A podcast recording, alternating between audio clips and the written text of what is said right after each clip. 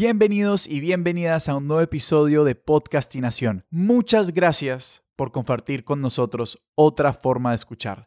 Recuerden que esto es una grabación de un show que se presentó en Podcastinación 2020. Si quieren saber más sobre el festival, si se lo perdieron, pueden ir a Twitter e Instagram y allí nos encuentran como arroba raya al piso podcastinación o pueden visitar nuestra página de internet www.podcastinación.com. La invitación es la de siempre, la misma del festival a desconectarse del mundo exterior, a concentrar sus oídos y su atención en lo que está a punto de pasar y a compartir con nosotros cómo se sintieron una vez termine el episodio. Así que sin más preámbulos, vamos con nuestro show.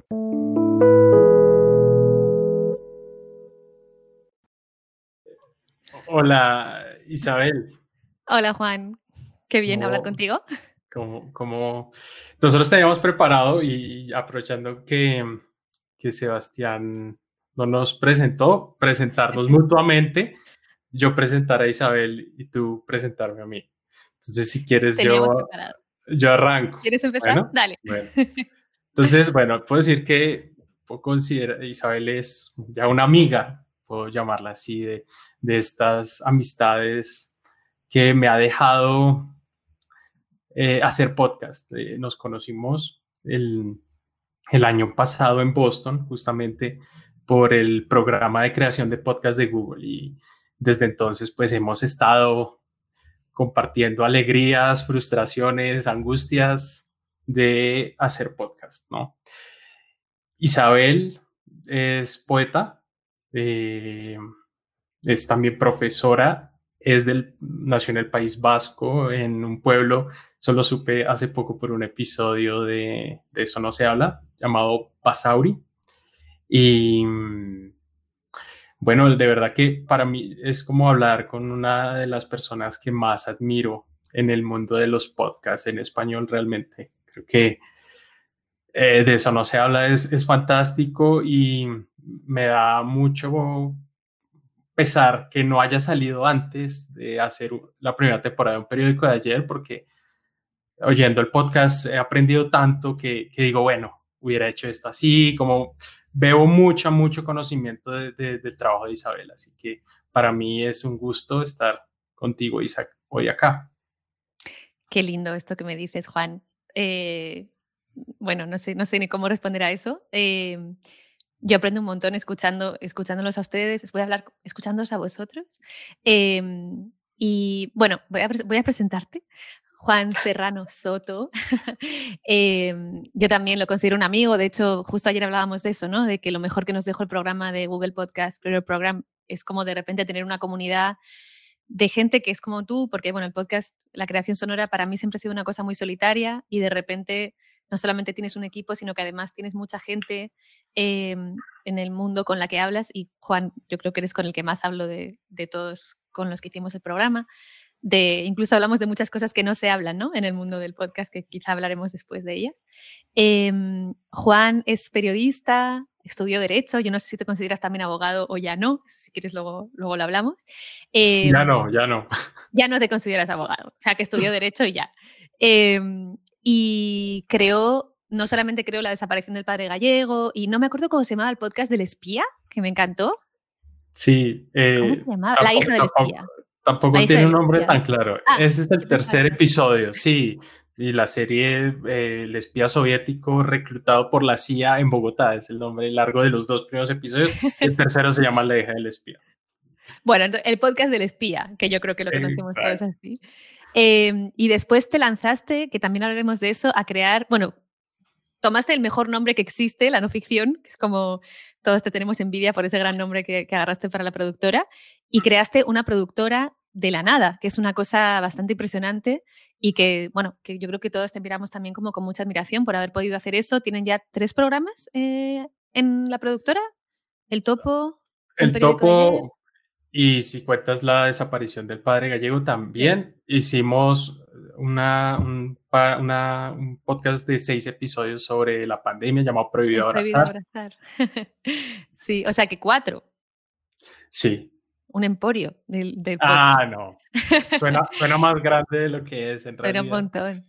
¿Y qué más voy a decir de Juan? Bueno, y el año pasado Juan ganó dos premios Simón Bolívar de periodismo, que, es, yo no sé si es normal que alguien se gane dos premios, pero me parece que no. Ganaste un premio por, por la desaparición del padre gallego y otro por tu libro sobre Bonadio, ¿no? Em, Bonadio. Sí, Donadio. Donadio. Digo, Donadio, no, Donadio. Eh, que se llamaba Contra el Poder, tu libro, creo. Así es, sí. Bueno, yo em, hice, sí, yo también podría decir muchas más cosas sobre tus libros. tienes uno sobre eh, poemarios, un libro sobre la ausencia, ¿no? Poética de la ausencia. Nos hemos em, estudiado todas las carreras. Así es. Bueno. Empezamos a hablar mejor, ¿no? Yo creo. Yo creo que ya está bien de presentación. Sí, sí. Además, lo que más hacemos es hacer, ¿no? Yo creo que, mm, bueno, yo, te quería preguntar, habíamos, yo creo que podemos contar, ¿no? Que el título tentativo de esto que pusimos es Periodismo narrativo, hablar del pasado y los de eso no se habla del podcasting. A ver si conseguimos hablar de todo ello. Pero bueno, yo, yo creo que lo primero es preguntarte, em, y creo que es una cosa de las que más nos unen, ¿no? Es este amor por el periodismo de largo aliento, por el periodismo narrativo. Y te quería preguntar si siempre tuviste claro que ibas a, a trabajar en esto, tanto como sonoramente como en texto, porque tu carrera mm. empezó en texto, ¿no? Y después, entonces te quería preguntar cómo llegaste a eso. Sí, yo, yo no lo tenía muy claro, o sea, si tú me preguntabas hace tres años, yo no me imaginaba entrar en el mundo de el periodismo en audio.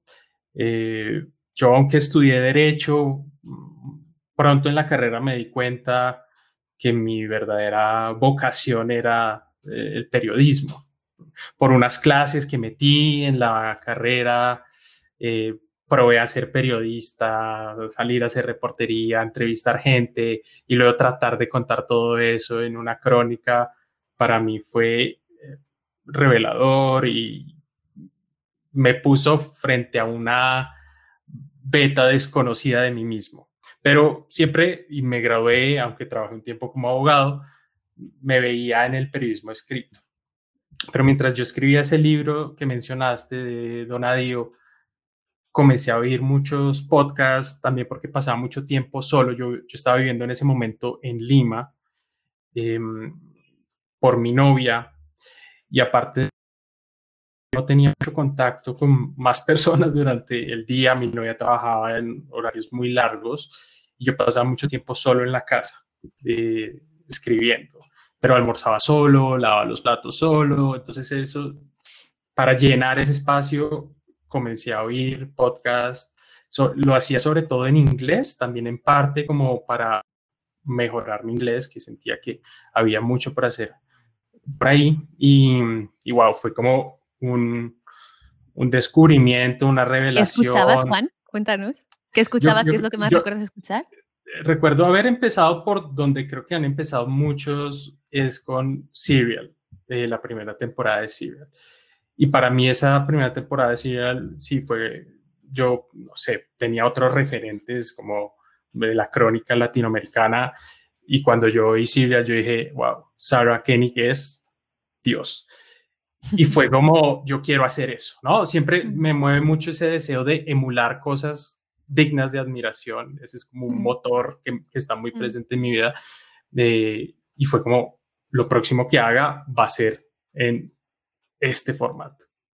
No tenía yo ni idea de nada de audio, nunca había eh, lidiado con grabadoras más allá de la del celular, pero fue, fue un proceso muy, muy bacano de, de aprender, que se combinó también como eso, un poco de tener tiempo libre, estar en otro país bastante solo y, y un deseo de, sí, de, aventurarme a, hacer cosas por mi cuenta. Hmm. Hmm. ¿Y tú? ¿Cómo empezaste? ¿Cómo? Porque, porque yo debo decir, yo creo que Isabel eh, puede ser una de las personas que, más, eh, que sabe más de podcast, de, de, las posibilidades de la versatilidad del formato de audio para contar historias.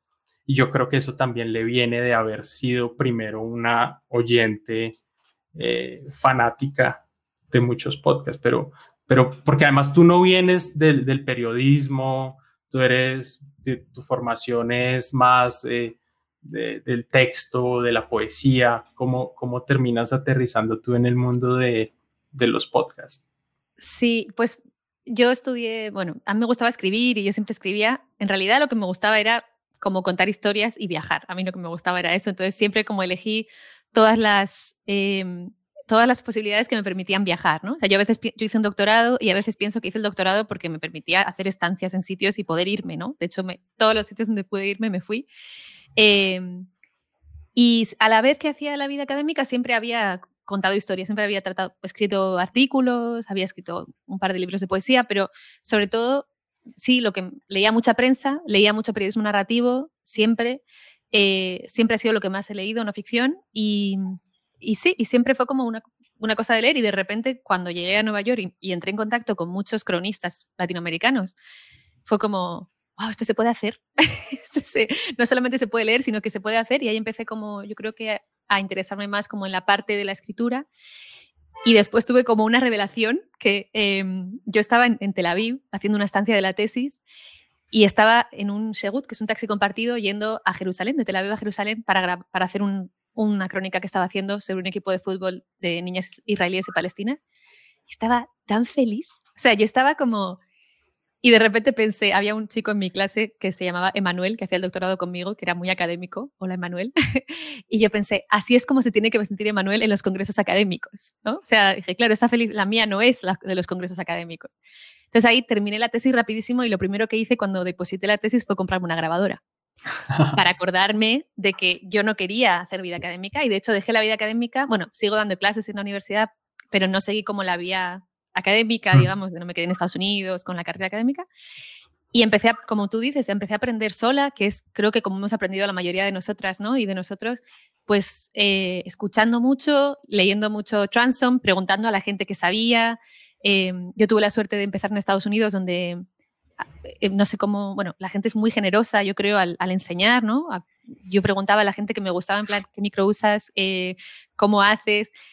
Y, y siempre me ayudaron y sobre todo hay muchos recursos, ¿no? Eh, bueno, Radio Ambulante tiene como la escuela Radio Ambulante, eh, creo que en aquellos momentos no estaba todavía, pero bueno, el Do It Yourself, este el Do It Yourself Radio de Radio, de Radio Diaries, que era muy importante. Y ahí fui leyendo, fui escuchando y fui haciendo, que yo creo que la única, la mejor manera de aprender es hacer, ¿no? Que a mí el consejo que me dieron siempre es como sal a la calle con la grabadora y graba. Em, y así, parecido, ¿no? Yo creo que en el fondo tuvimos un proceso parecido. Sí, y la, y la primera vez que yo oigo de ti es un episodio de Radio Ambulante que produjiste en Brasil, mm. em, que es buenísimo. Pero que habías, ¿esa fue tu primera eh, experiencia en audio? ¿Tú ya habías hecho otras cosas? Yo había hecho dos cosas antes. Una, una, una historia muy larga, bueno, como un, sí, una historia de 50 minutos que de hecho yo la hice, no hice nada con ella y después como estaba sin salir, digamos, una historia de una inmigrante española a Hawái la, hicimos en directo con Carne Cruda, un podcast aquí de España, una radio en directo que se hace online. Eh, y la hicimos hace como dos, dos navidades, creo, en directo en un teatro que fue hermoso. Pero yo la tenía ahí como guardada, nunca había hecho nada con ella. Y después hice una crónica sobre el paro internacional de mujeres y la huelga internacional de mujeres que se dio en Argentina, bueno, en el mundo, ¿no? Pero Argentina, Polonia, España sobre todo. Y ya, yo iba grabando ahí, o sea, de hecho ahora oigo esas cosas y me da vergüenza, porque claro, hay unos pops, o sea, bueno, en fin, no te cuento. Pero bueno, siempre nos da vergüenza, ¿no? De hecho, luego hablaremos quizá de, esto, de escucharse la voz a una. Em, y con Radio Ambulante fue muy gracioso porque ese viaje que yo tenía a Brasil era el viaje que yo me había ganado por terminar la tesis. O sea, es como que todo en mi universidad, como la primera que terminaba la tesis, daba igual cómo la hiciera, pero le daban un premio que era un viaje a cualquier parte del mundo. Y yo no sabía dónde ir, se me retrasaba y dije, bueno, tengo que ir donde hay una historia y encontré esa historia de, hay un pueblo en Brasil donde solo mujeres y encima es mentira. Entonces, eh, nada, fui allí y después de comprar mi billete escribí a Radio Ambulante y creo que fue Silvia, Silvia Viñas, no sé si fue Silvia o Camila o las dos, me respondieron y ahí empezamos como a hablar y fue, yo aprendí mucho de Radio Ambulante y me di cuenta en ese momento, pero sobre todo me di cuenta ahora, produciendo mi propio podcast de todo lo que yo aprendí en aquella escuela, ¿no? Mm. De, de todo, desde cómo producir a plazos, a, o sea, al final una piensa que va, yo que tiene su, proceso, ¿no? Como, como editas, como... y al final el proceso es muy parecido en todos, ¿no? Yo ahora pienso, mi, proceso no es muy diferente al que yo tuve con Radio Ambulante. Hay cosas que hago diferentes, pero aprendí mucho allí y, tu intuición te lleva como también a confirmar lo que aprendiste, ¿no? No sé. Mm. ¿Cómo es vuestro proceso? no, sé, lo mío ha sido más, sí, más como empírico. No, no he tenido el chance de... me ha tocado ser muy mi propio editor, cosa que creo que no es deseable muchas veces, pero, pero sí, ah, recién hace poco es que he empezado a trabajar más, más en equipo, que ha sido también un aprendizaje, eh, pero mucho tiempo fue un trabajo muy, muy solitario. O sea, el padre gallego eh, fue un año donde yo mm, estaba, eh, salvo, salvo un par de al comienzo, eh, donde había una asistente de producción, porque yo además estaba en Lima y parte de la investigación era ir a hemerotecas aquí en Colombia, entonces yo contraté una, una asistente de producción para que fuera a las hemerotecas y ella trabajó un tiempo conmigo, pero después de eso era muy, muy solitario y sí, me he puesto a pensar también mucho en eso, como la necesidad de tener buenos editores y, creo que mm que Radio Ambulante los tiene y, de hecho tú, pues ese es un aprendizaje que, que envidio que hayas tenido. Em, pero ahora que estás haciendo, Isa, un podcast ya por tu propia cuenta, yo recuerdo, tú me decías cuando terminamos en la no ficción la primera temporada de un periódico ayer, me decías, wow, como qué envidia. Y yo, y yo decía, sí, yo sé, yo sé, la, la sensación de terminar es, es fantástica. Y quería preguntarte cómo te sientes en este momento, porque, porque estás en medio de producción, estás en medio de la temporada, has publicado de cuatro episodios, te faltan otros. Eh, ¿Cómo estás eh, en términos, cómo te sientes? Fatal. Hemos publicado seis episodios porque publicamos el especial ah, de pandemia y el prólogo, o sea que llevamos como seis, que yo siempre, porque no, la gente no escucha el prólogo, escúchenlo, es muy lindo. En serio, es como, creo que, no sé, es que a mí me gusta mucho el prólogo y me, me gusta mucho ponerlo en valor y además a mí me encantan los prólogos en general. Entonces, como reivindico mucho los prólogos. Me siento... Em, pues me siento un poco en la irrealidad, o sea, algo que yo quise tanto tiempo hacer, de repente se está haciendo y lo vivo un poco como apartada. Em, sí, un poco como, bueno, se está pasando, pero yo no me doy mucho mm. cuenta. Y luego con mucho estrés, debo decir, con mucho trabajo. A mí, yo, bueno, yo trabajo siempre como con plazos, si no, no, no haría nada en la vida pero a la vez los plazos me ponen muy nerviosa, eh, mi equipo siempre se ríen porque siempre antes de cada episodio, de sacar cada episodio el sábado es como, este es el peor episodio que hemos hecho, mm, es lo peor, nadie lo va a entender, nadie le va a gustar. Eh, me pasa con todos los episodios, desde el primero que sacamos hasta, o sea, llevamos seis, pues en los seis he hecho drama, no duermo, todo eso. Entonces, estoy regular. No, estamos bien porque, mm, bueno, porque las historias que tenemos son o sea, como que son sólidas, digamos, y, pero claro, la, lo que nos falta por producir, eh, que estamos como en medio de producción de un, de un, par de episodios, siempre es, un, siempre es un estrés, ¿no? O sea, cuando vas contra el reloj, supongo que ustedes lo, mm. lo vivirían igual, que vosotros lo viviríais igual, ¿no? Eso de hay que sacar el episodio sí o sí. Sí, es que justo hablamos de eso el otro día y también un de eso no se habla en el podcasting, es como esa pugna interna entre el preciosismo, el querer tirar a la excelencia y por el otro lado el deadline, como la necesidad de sacar algo. Y eso siempre eh, como que lo pone uno a posar a veces de, impostor en redes, por ejemplo, recomendar, bombear el episodio de uno y uno internamente o al interior de su equipo, tener muchas dudas sobre eh, si, el, si el episodio salió salió bueno o no. Eh, siempre, siempre hay eso. O, digamos, yo, yo sí tiendo a ser como muy autocrítico y, y es, es, raro que yo termine todo satisfecho con, con algún episodio que hagamos. O sea, mm. como, o, que yo sea por lo menos producido por mí, como que siempre digo, ah, le faltó algo a este, fue... Em, o, me faltó tiempo para seguir investigando, que esa es otra cosa que siempre me gustaría y creo que a ti también, porque alguna vez recuerdo que me dijiste como yo sería feliz quedándome, no recuerdo si toda la vida, pero me dijiste mucho tiempo investigando una sola historia. yo no, yo no sacaría nada, nunca jamás. O sea, de hecho, eh, lo bueno de tener un equipo es, por ejemplo, en nuestro caso, Laura, eh, Laura Casillas, que la conoces muy bien, siempre está como, Isabel, ya, o sea, que Laura mm. es igual de procesista que yo, por otro lado, ¿no? Pero claro, ella está más como en la parte de, hay que sacar esto ya, ¿no? Em, y sí, sí, es, es, es, difícil sacar cosas al... ¿Cuál es, de todas las historias que sacaron esta temporada, cuál es la que más tiempo investigasteis y cuál es la que te hubiera gustado realmente poder dedicarle más en la investigación?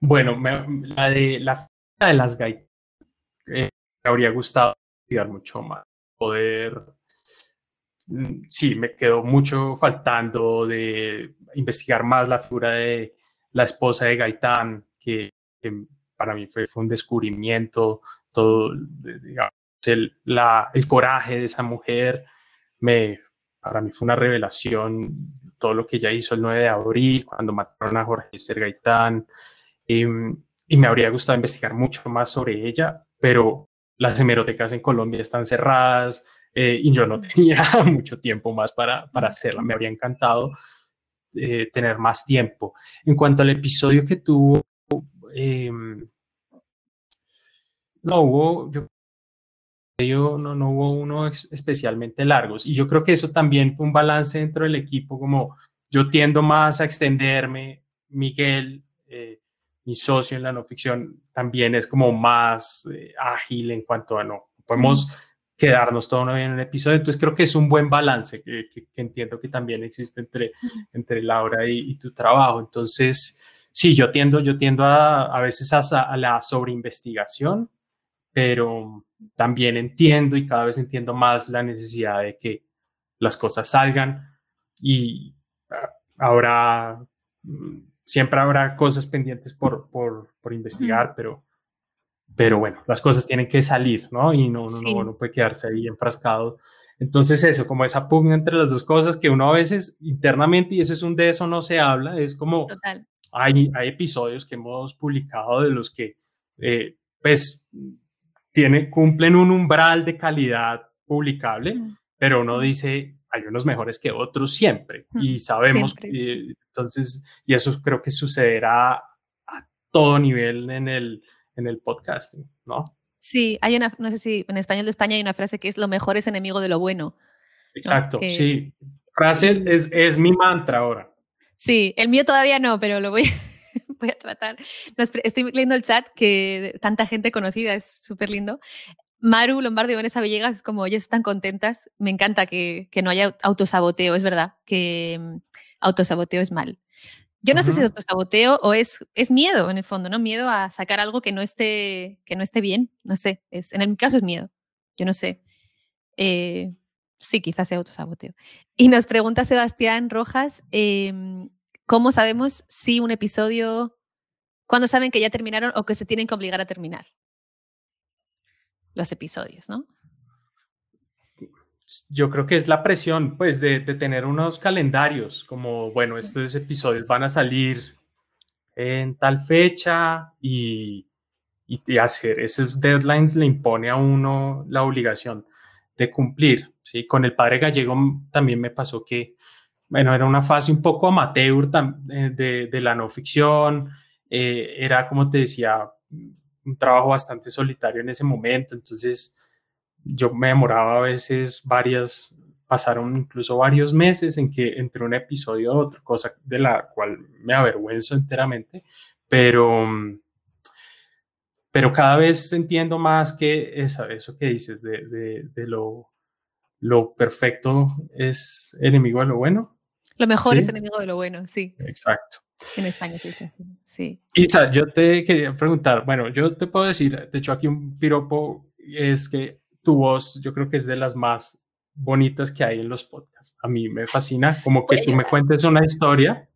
Eh, sí, es una, es una voz que me, me, lleva en la historia de una manera tan, tan amigable. Em, ¿A ti te gusta tu voz? A mí mi voz, mi tono de voz me parece normal. O sea, no creo que yo tenga un tono de voz. De hecho, o sea, mm, no sé, nadie me dice nunca qué voz amorita tienes. Jamás. Cuando estamos hablando. Em, lo que me gusta mucho es usar la voz. Eso sí, me encanta, me encanta usar la voz. Siempre, yo creo que es porque me gustaba mucho que me contaran cuentos de pequeña, porque mi padre me contaba cuentos y me encantaba, y porque yo lo que más me gustaba de escribir poesía eran los recitales. A mí me encanta recitar, me encanta leer en alto, siempre me gustó, hice teatro, entonces siempre, siempre me gustó trabajar con la voz y me gusta mucho la herramienta de la voz. Entonces me gusta mucho saber lo que uno transmite con la voz, me gusta mucho, o sea, para mí la voz es un elemento más del diseño sonoro. Eh, igual que la música, igual que, igual que el ambiente, todo, ¿no? Entonces, mi voz me parece una voz normal, pero me gusta mucho usarla. Eh, no sé si me explico, pero yo soy muy consciente de lo que hago. aún así, cada vez que entro en el estudio también tengo miedo, me siento súper insegura, digo, ay, esta vez lo he hecho fatal, pero, pero me gusta mucho, sí, es, lo disfruto mucho. Hmm, ¿A ti no? Es grabación. Eh, oyes, ahorita, ahorita hablamos de mi voz, pero decía que cuando oyes tu voz, la grabación, tiendes a decir, uy, esto me quedó mal, repito, o te sale, te sale bien. Cuando oigo después de que haya salido el episodio. De haber grabado, de haber la sesión de grabación, ahí ya no. Dime. Yo em, antes grababa en mi casa eh, con mis micros profesionales en mi, en, mi, en mi armario, como bien sabes, pero em, me di cuenta de que no podía porque nunca estaba contenta.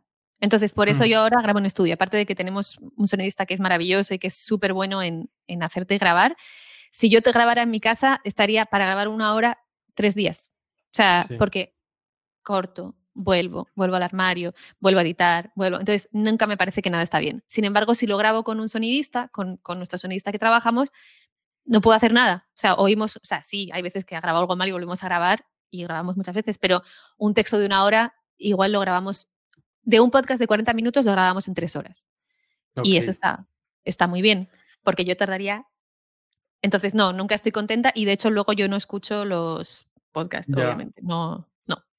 ¿Qué te pasa con la voz, Juan? Bueno, no, yo, yo, sufrí mucho, mucho con mi voz. De hecho, yo soy, a mí me cuesta mucho oír por, por, por pura vanidad los primeros episodios que hice en la no ficción. Cada rato salen personas en Twitter diciendo, recomendando eh, la historia del espía soviético y, y, a mí me da un poco de...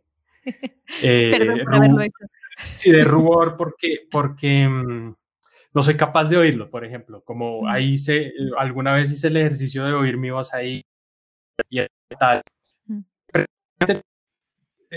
o sea, eso por la manera en que yo llegué a los podcasts, sin entrenamiento en voz, sin totalmente como llevado por la afición y un deseo de emular algo. Entonces, nunca he tenido entrenamiento en voz, nunca como, sí, nunca, nunca he cultivado eh, la voz de manera profesional, pero también he hecho un esfuerzo de ir poco a poco mejorando y aunque no soy, estoy satisfecho del todo con mi voz.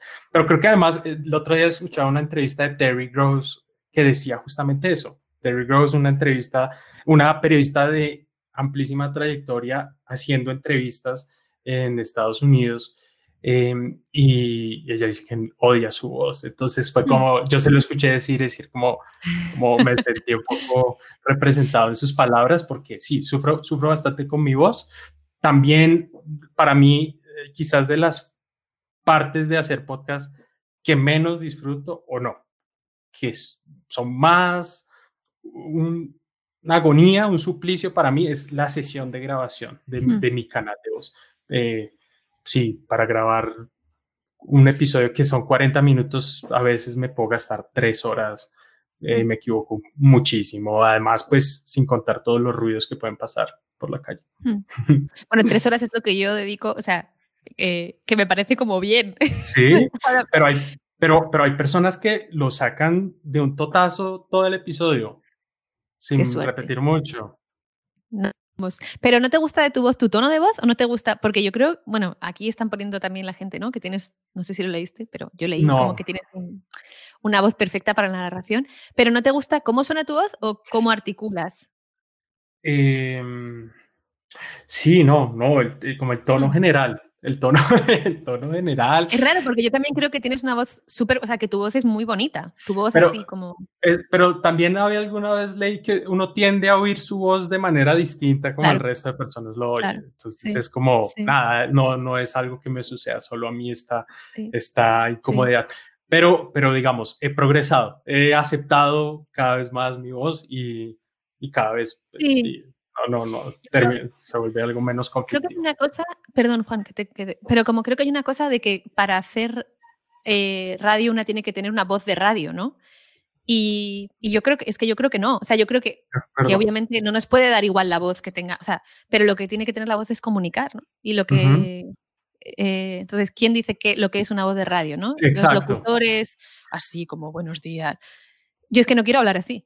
Y creo que tú tampoco. ¿no? ¿no? yo tampoco, yo tampoco. Sí, no, ese tampoco es como mi referencia de, de, de, voces. Pero, pero bueno, ese es otro de eso, no se habla de como mi a veces dificultad con la voz. Tú me hablabas, Isa, también de algo que te asalta muchas veces al hacer podcast y lo decías como una inseguridad por no saber. Hmm. ¿A qué te refieres? Sí. Bueno, yo creo que eso viene de la... Bueno, yo soy muy insegura en general, pero creo que viene de la inseguridad de... Yo no, no estudié periodismo, entonces siempre pienso que hay una manera correcta de hacer las cosas, ¿no? Como... O a veces cuando estoy investigando es como, hmm, ¿cómo haría un periodista verdadero para investigar esto, ¿no? ¿A qué archivos iría? ¿A qué...? Y claro, luego te das cuenta de que no hay, ¿no? Laura siempre me repites como Isabel, no hay eso, o sea, no te enseñan eso en la carrera, pues cada, pues cada historia. Y ahora cuando pienso, Em, a mí me gusta, o sea, miro, miro hacia atrás y pienso que mm, algunas de nuestras historias son diferentes porque no soy periodista, ¿no? O sea, porque, porque pienso las cosas como, desde mis inseguridades y a veces mis inseguridades me llevan pues a hacer cosas un poco raras, no sé. Em, entonces, yo sufro mucho con la inseguridad, pero también creo que la inseguridad me da cierta libertad, em, que no sé si tú vives también, aunque tú te consideras un periodista, en realidad. Sí, por más de que no tenga eh, formación como periodista, sí. Pero, pero ¿cómo así esa, esa inseguridad te da, te da libertad? ¿Qué quieres decir con eso? O sea, a mí la inseguridad me produce mucho estrés, pero también me produce trabajar mucho en las historias. Muchísimo, muchísimo, muchísimo. Yo creo que viene de ahí, de hay una manera de hacer las cosas bien, yo no sé cómo se hacen, entonces voy a buscar como loca. Eh, y, voy a, muchas veces, como tú dices, ¿no? A mí también me gusta mucho copiar formas que admiro, o sea, no sé, el diario que hicimos em, de, de, Jadilla, o sea, yo los diarios los aprendí escuchando diarios, no es que mm. yo me inventara que se puede mandar una grabadora a alguien, ¿no?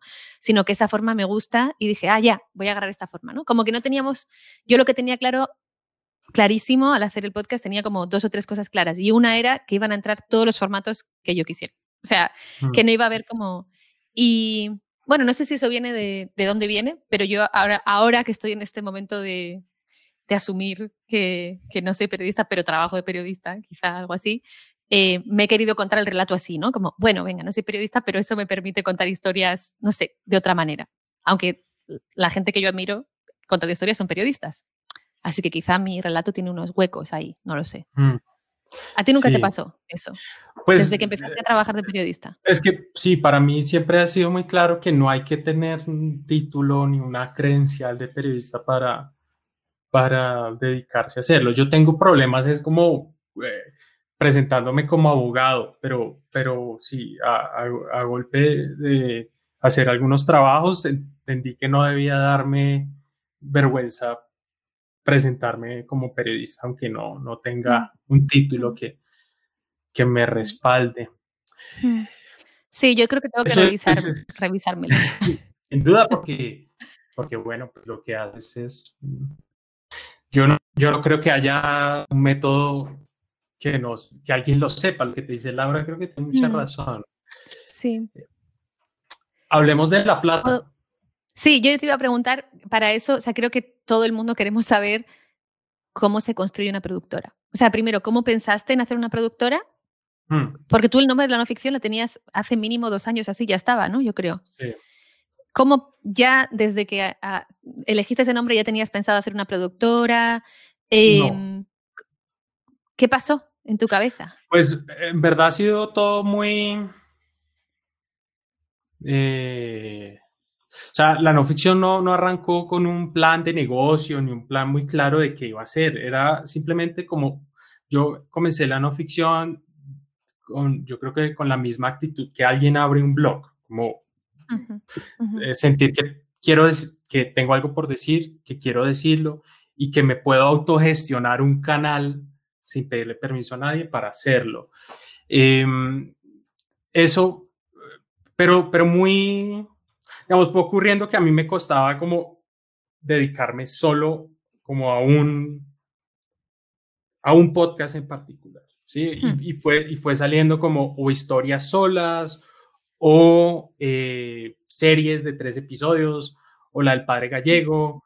Entonces yo dije, y como de pronto no, no necesito hacer un solo podcast, armando un equipo podemos comenzar a pensar ya no en, en uno solo, sino en varios podcasts. Porque sucedió también que, sí, como que yo empecé, bueno, hice, hice lo del espía, hice lo del padre gallego, luego quería postular para lo del Google Podcast Creator Program, pero ya el padre gallego estaba, o sea, ya no podía postular con eso, tenía que ser algo distinto. Mm. Entonces, un poco como atropelladamente lo que fue fue, fuimos creando un catálogo de varios podcasts antes de pensar como, wow, no, somos una productora de podcasts. O sea, como que primero fue un catálogo de varias cosas y después sí como el entendimiento de decir, lo que somos, somos una productora de podcast y, y eso, y así vamos a, a estar eh, pensando nuestro trabajo. Em, sí, pues eso creo que también tiene ventajas en cuanto a, como si algo no funciona, es más fácil abandonarlo. Por ejemplo, por ejemplo y, lo cuento acá, eh, Prohibido Abrazar no tuvo el resultado que nosotros esperábamos, la acogida, la respuesta del público, pero entonces, como no éramos solo Prohibido Abrazar, sino la no ficción, pues era más fácil dejar aparcado ese proyecto y seguir con otras cosas. Em, entonces, eh, ha sido ese como el por qué somos una productora. Y esto es tener una productora eh, que también es algo que seguramente te... Porque yo llegué y empecé a hacer podcast, eso, con, con el deseo de hacer periodismo, pero también me he visto en el papel de gestionar un proyecto y tener como, como un, sacar unas habilidades gerenciales sí. que no estaban en mi pronóstico, pues hablar de plata eh, mm. o de sí, negociar contratos. Hablemos de eso, Isa, como de, de la plata, de, de cómo, porque pues el Google Podcast nos dio 40 mil dólares, tome, tome. Eh, entra ahí como, bueno, ¿cómo, cómo, cómo gestionas eso?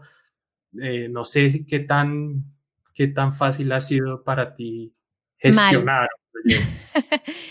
Yo claramente, o sea, yo fíjate, nunca, yo mm, antes de, tener que gestionar esta, este dinero, no pensaba, no tanto el dinero, sino todo, ¿no? De gestionar un proyecto, yo no pensaba que yo fuera una mala gestora. Y ahora me doy cuenta de que soy fatal. O sea, eh, evidentemente pago a la gente, mm, de, de, eso no me olvido, pero no, no, no soy, me cuesta la parte de, estar en la tierra a la vez que estoy. Yo creo que si estuviera solo gestionando, ahí estaría bien. Pero claro, si es a la vez que estás produciendo, yo me, resulta súper difícil tener la cabeza en los dos lados y lo hago un poco como, como voy pudiendo, en realidad. Em, no sé si tú tienes como una técnica o descubriste que eras mejor gestor de lo que pensabas. A mí me gustaría tener una persona que se encargara de, eso. o me parece que eso sería. Sí. Sí, para nosotros e, esa ha sido la solución, porque, mm. pues, y esa es una solución reciente, porque siento que no es mi fuerte la gerencia, el, eh, soy, no sé usar Excel, por ejemplo. O sea, yo tampoco. Entonces, entonces las cuentas las hacía en un Excel, pero sin fórmulas, o sea, con la calculadora del celular, cosa pues, que está muy Te entiendo. Claro. Entonces, entonces eso no tiene ninguna presentación y, y sí me quitaba mucho tiempo y siempre era como la angustia de, bueno, tengo que pagarle a las personas porque es 31 de octubre y, hay que pagar. Eh, pero, pero es siempre como, tengo la insatisfacción de, esto es como estar comiendo arena, ¿no? No es lo que me gusta hacer. Entonces, sé que hay gente que sí le gusta la parte gerencial y, y bueno, pues ahora eh, tenemos a Álvaro Guerrero, que es nuestro manager de audiencias también, que además tiene eh, educación en, administración de empresas, pues nos está, se está encargando de esa parte y ha sido como... Qué maravilla. Uy, sí, sí, y, creo que para el crecimiento, como pensando en una estrategia de, bueno, cómo crecer, pues no, no, no puede uno tener un Excel hecho con la calculadora, que es lo, que, lo que Miguel y yo podíamos ofrecer en cuanto a, gerencia. Yo tenía un Excel y como no sabía usarlo, tengo un Word. O sea, voy, tengo una tabla de Word y voy sumando. O sea, yo, para mí ha sido como este año, ¿no? Ya, a partir del año que viene ya veremos. O sea, pero claramente esto no puede ser. O sea, no puede ser que yo esté gestionando esto porque no. O sea, este año yo creo que, bueno, ya está. Además, por ejemplo, yo no tenía una. No sé si esto pasa a ti, Juan, y bueno, estamos hablando muchos de eso, no se habla, pero claro, yo el dinero lo cobré yo. O sea, mm. no tenía una productora para, para cobrar, ni tenía... Entonces, de repente tienes ese dinero con el que tienes que pagar, pero luego los impuestos piensan que es tu dinero, pero no es tu dinero porque tú ya has pagado a otra gente. O sea, es como... Em, sí, yo creo que decidí como, bueno, ya está, que sea lo que Dios quiera este año y el año que viene, mm, o sea, que me maten a impuestos porque yo no puedo más. Pero sí, parece que ninguna persona que hace podcast eh, usa Excel. Lo estamos viendo aquí en el, en el chat. bueno, pero no, sí, no me da vergüenza decirlo, no, no, no sé usar Sí, no, sí. Yo tampoco. Juan, como nos queda poco tiempo, yo creo que estaría bien que habláramos de esa cosa que, creo que también nos une, en, por lo menos en un periódico de ayer, y en de eso no se habla, que, que es hacer eh, podcast sobre el pasado, ¿no? Que muchas veces no es algo, no es algo evidente, porque bueno, una de las cosas más importantes, o que por lo menos en la producción que hacemos tú y yo, es que haya voces que puedan transmitir una historia. Y el problema con muchas de las historias que hablan del pasado es que esas voces no están. Entonces, em, te quería preguntar cómo abordasteis eso en un periódico de ayer. Em, ¿Cómo relacionáis con el archivo, por ejemplo, con contraer al presente, em, eso, contraer al presente eh, cosas del pasado, ¿no? Sí, pues acá en Colombia uno se enfrenta a varias dificultades al, querer hablar del pasado. Por un lado, la escasez de archivos y sobre todo archivos sonoros. Eh, hay muy poco y lo que hay está eh, privatizado en gran parte o es difícil entrar siendo un podcaster. Eh, por ejemplo, ponen muchos, incluso en archivos públicos, hay muchas talanqueras para que uno pueda entrar o muchos peros y como en la no ficción no, no, somos académicos, entonces si uno tiene el respaldo de una entidad académica puede entrar archivos sonoros y de video, pero, pero como uno es un podcaster que además tiene alguna, o sea, porque uno, uno de los requisitos, o sea, por ejemplo, el archivo de señal memoria, señal memoria es una entidad pública que ha un poco eh, custodiado, organizado, digitalizado parte del archivo sonoro y de video del país. Eh, tiene, un, tiene un buen archivo, lo tiene sistematizado, pero el acceso es muy restringido porque solo puede ser con fines académicos, educación, eh, o uno interesado en estos archivos. En fin, eso para decirte que hay muchos peros, como para un poco que tiene una productora de podcast entrar a esos archivos. Em, y otros, pues las emisoras tienen buenos archivos algunas, pero, pero es difícil el acceso, se necesitan palancas o, y si no las hay, pues, pues se jode uno. Eso por un lado. Pero también otra dificultad es eh, el pasado y nos pasó mucho en un periódico de ayer es que varios de los episodios que queríamos hacer pues tocaban capítulos dolorosos de la historia de Colombia y muchas veces las personas eh, no quieren hablar. Eh, y, yo humanamente entiendo revivir, remover eh, historias dolorosas. no, no, es, siempre fácil. Entonces nos encontramos bastante con eso en la medida que avanzamos. Varias historias se nos cayeron por eso, porque las personas dijeron, no, pues yo, ese es un capítulo que no quiero revivir. Entonces, esa es otra dificultad al abordar el pasado. ¿Cómo, te, sí. cómo, cómo, sí, cómo, cómo ha sido para ti esta, esa, hacer podcast sobre el pasado? Bueno, yo creo que tenemos que Colombia y España se parecen, son muy diferentes en algunas cosas, pero en el tema de la memoria, de los conflictos no resueltos, se parecen, aunque tengan conflictos tan diferentes y, y tan diferentes en el tiempo, sí que se parecen, ¿no? Nosotras trabajamos sobre memoria, sobre memoria, pero para mí lo importante es cómo el pasado se refleja en el presente, ¿no? Entonces siempre son personas que han vivido esos silencios, personas que encarnan esos silencios, aunque a veces recurramos a archivo, creo que de eso no se habla, lo importante es cómo ese silencio pervive en el presente, ¿no? eh, quizá, eh, y para mí lo importante desde el principio fue eso, ¿no? Hablar de, porque a veces en España es como, ah, bueno, la dictadura quedó atrás, sí quedó atrás, pero en mi casa me seguían diciendo de eso no se habla, ¿no? O quedó atrás, pero Bernardo sigue sin hablar con su padre, bueno, siguió sin hablar con su padre que era nazi, sin preguntarle lo que había hecho, ¿no? Entonces, creo que para mí es muy importante como traer ese pasado al presente. Se nos va a acabar el tiempo. Sí. sí, Sebastián entra. Sebastián va a entrar a decirnos. Me encantó hablar contigo, Juan. Ah, igualmente, Isa. Y hasta ahí el episodio de hoy.